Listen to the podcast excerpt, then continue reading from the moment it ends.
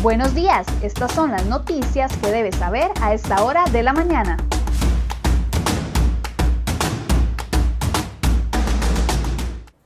Hola, ¿qué tal? Muy buenos días. Gracias por acompañarnos en Serie Hoy Noticias. Vamos de inmediato con las informaciones que hemos preparado para ustedes el día de hoy.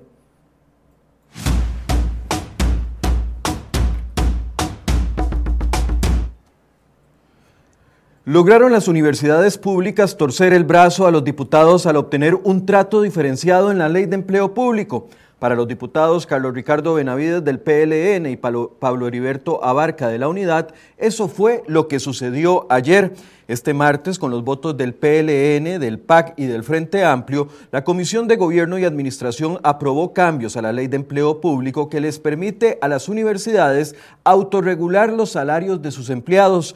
Las mociones 89, 90 y 91 dicen que el sistema de empleo público de las instituciones de educación superior universitaria estatal estarán compuestos de los estatutos orgánicos y normativa complementaria aprobada por sus propios órganos de autogobierno. Para Carlos Ricardo Benavides, la moción busca privilegiar los altos salarios de las universidades públicas y hacen una excepción velada a favor de estos funcionarios.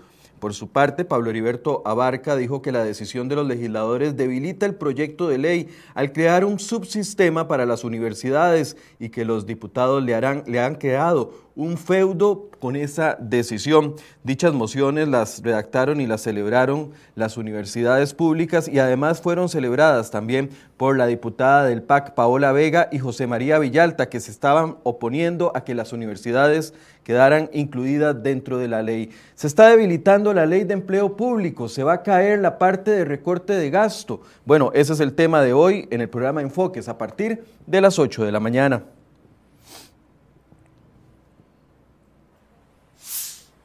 Y vean ustedes lo que está sucediendo en el Banco de Costa Rica. La junta directiva de ese banco eliminó de las actas públicas la sesión donde decidieron darle un millonario aumento al gerente de la entidad. CROI.com denunció en enero pasado que el gerente general Douglas Soto, el que ustedes ven en imágenes, le aprobaron un reajuste a su salario y como parte de la decisión el banco le depositó 200 millones de colones como compensación.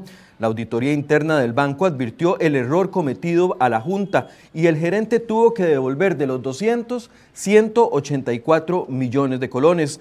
Toda la discusión quedó grabada dentro de un acta de junta directiva, pero el BCR decidió que esa parte de la sesión era confidencial y lo declaró como secreto, por lo que nadie tendrá acceso a conocer lo que se discutió en ese momento y si la junta directiva cometió un error a la hora de otorgar este millonario aumento. El banco utiliza eh, o se excusa más bien en que el caso está en investigación en la auditoría interna y por eso se impide el acceso a la información que por sí es pública. El ocultamiento de información levanta dudas sobre la transparencia de la entidad. El gerente Douglas Soto también había sido cuestionado entre 2018 y 2019 por el caso del cementazo.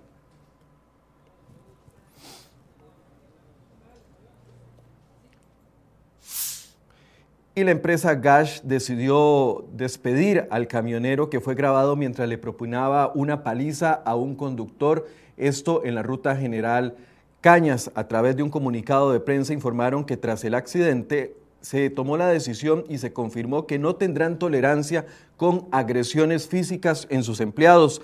La tarde de este lunes, un video que circuló en redes sociales mostró la brutal agresión que sufría una persona a bordo de un vehículo liviano. Todavía se desconoce qué detonó todo este ataque por parte del camionero y, y por qué intentó sacar a golpes al conductor. Por su parte, el agredido de apellido Cordero le confirmó al diario La Nación que el OIJ lo contactó la tarde de este martes y él procedió a interponer la denuncia.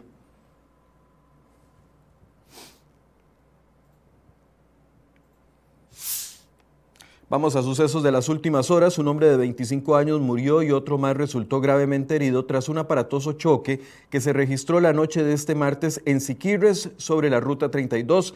El accidente entre el vehículo boliviano y uno de carga pesada se reportó a las 11 y 30 de la noche en la entrada de La Palmira.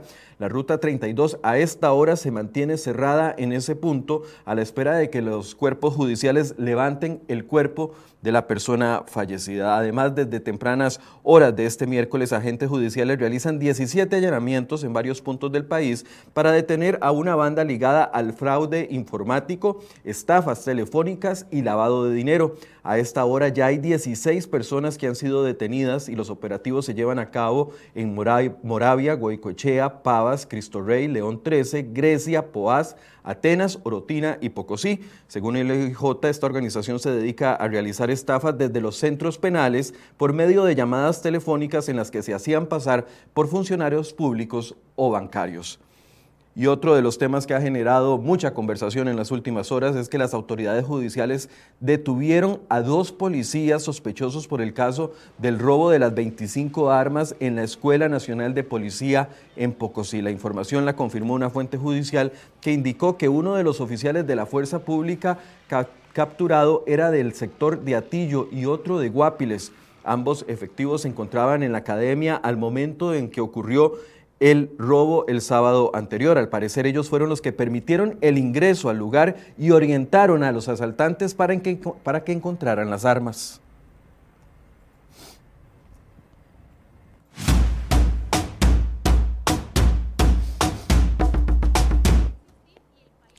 Bueno, y siguen las contradicciones con el tema de las tobilleras para reos. Un fallo de la Sala Cuarta a favor de una privada de libertad en estado de embarazo fue usado como justificación por el Ministerio de Justicia para fijar en 130 gramos el peso idóneo de las tobilleras de monitoreo electrónico para reos.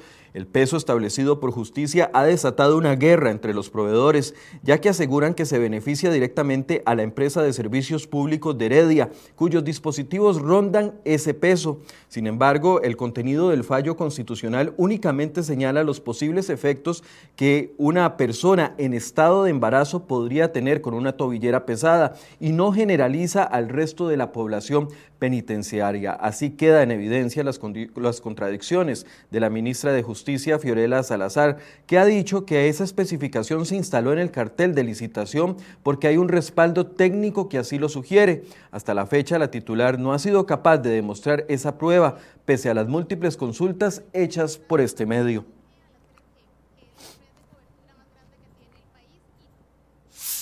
Y el litigio que planteó México contra Costa Rica por el cierre de fronteras a la importación de sus aguacates Hass se reactivó en diciembre después de varios meses de parálisis debido a la pandemia del COVID-19. Según el ministro de Comercio Exterior Andrés Valenciano, la audiencia con expertos ante el panel arbitral que conformó la Organización Mundial de Comercio sería en primera instancia hasta junio de, eh, del año pasado, fue más bien. Sin embargo, ese trámite se tuvo que realizar hasta diciembre debido a que la emergencia sanitaria impidió las reuniones. Hay una segunda oportunidad de otra audiencia entre las partes. Las autoridades de COMEX esperan un fallo de, esperaban más bien un fallo de la OMC para finales del 2020, pero la pandemia alteró esos planes. El panel arbitral se conformó en mayo del 2019 y lo integran tres jueces. Ellos son de Estados Unidos, de Chile y de Argentina. Después de las audiencias para escuchar los argumentos de las partes, el panel arbitral tendrá entre seis y nueve meses para dar su veredicto. Ese fallo lo pueden apelar varias veces. Costa Rica ha tenido que desembolsar hasta el momento 14 millones de colones solo en el pago de los abogados de la defensa.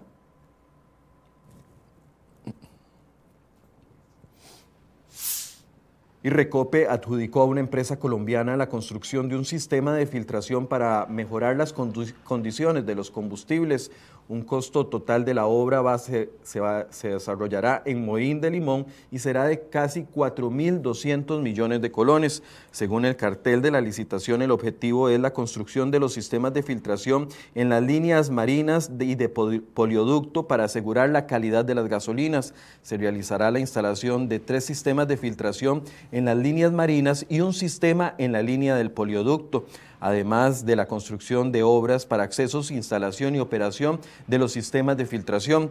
También se subcontrató el suministro y pruebas de fábrica para la inspección de los ingenieros de Recope.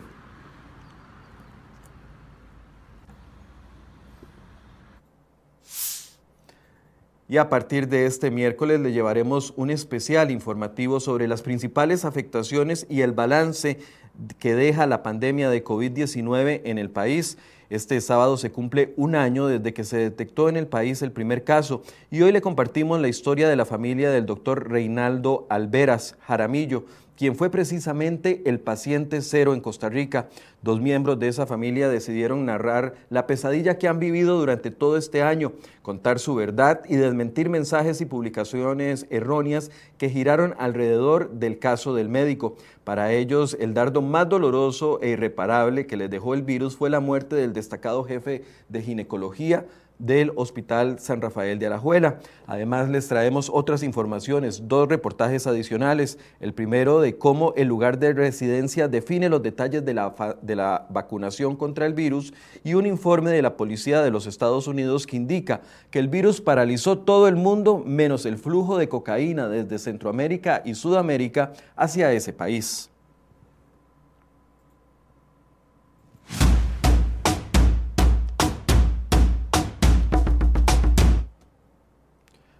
Y el proyecto de ley que pondría a pagar impuesto de renta a los funcionarios públicos por el salario escolar y además reduce otras exoneraciones fiscales se complica en el Congreso.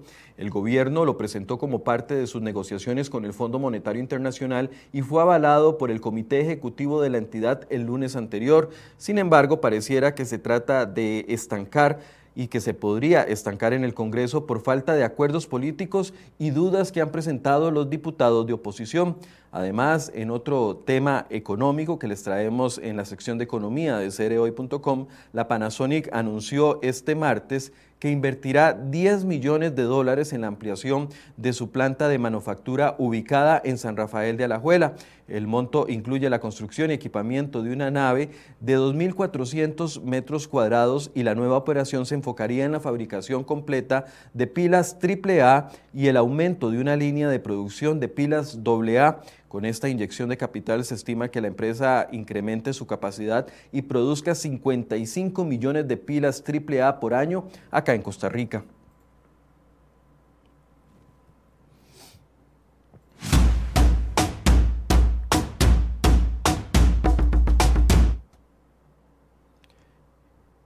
Dos lamentables noticias han puesto a Bolivia en los principales titulares del mundo y son las imágenes que usted ve en pantalla. Un accidente de un autobús de pasajeros dejó al menos 20 personas muertas y 13 heridos tras caer a un precipicio de 150 metros de profundidad. El hecho ocurrió hacia la una de la madrugada de la carretera que va hacia el departamento de Santa Cruz. Este departamento está ubicado al sur este de este país y no se descarta que la cifra de muertos aumente.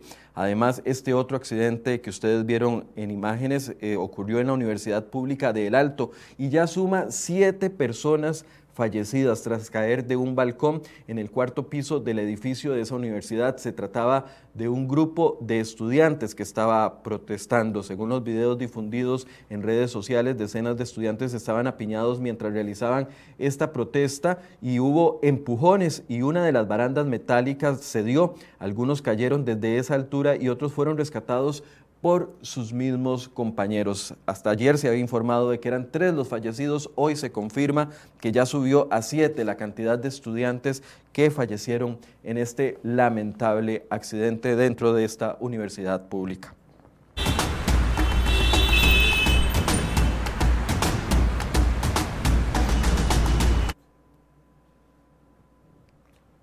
Hacemos un recorrido por las principales rutas del país. Tenemos el sector de la Firestone en la ruta general Cañas, donde hay tránsito completamente fluido. Y mientras ustedes ven las imágenes y este recorrido, les cuento que si tienen que poner combustible a sus vehículos el día de hoy, se van a topar con una mala sorpresa. La gasolina super subió de 606 colones el litro a 643 colones para un aumento de 37 colones. La Plus 91 pasó de 591 colones a 628 para un incremento de 37 colones y el litro de diésel también aumentó de 504 a 536 colones, una diferencia de 32 colones adicionales.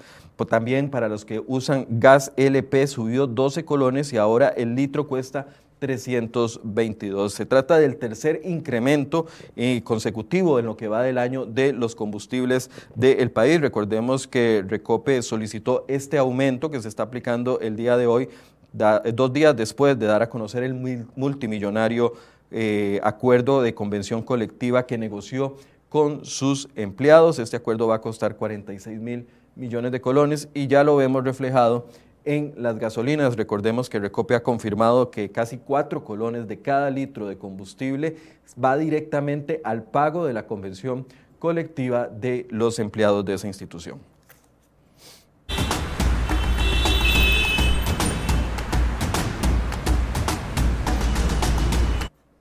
7 con 38, así llegamos al final de este resumen de noticias. Solo recordarles eh, el tema de enfoques el día de hoy a partir de las 8 de la mañana. Lo he venido diciendo desde hace varios días. ¿Quedará este acuerdo con el Fondo Monetario Internacional solo en un paquete de impuestos? Bueno, los proyectos de recorte de gasto como empleo público o lo que veíamos ahora relacionado al salario escolar se están cayendo o se están estancando. Bueno, va a quedar solo en un aumento de impuestos. Esa es la discusión que tendremos a partir de las 8 de la mañana en Enfoques, así que los invito a que se conecten con nosotros. Muy buenos días.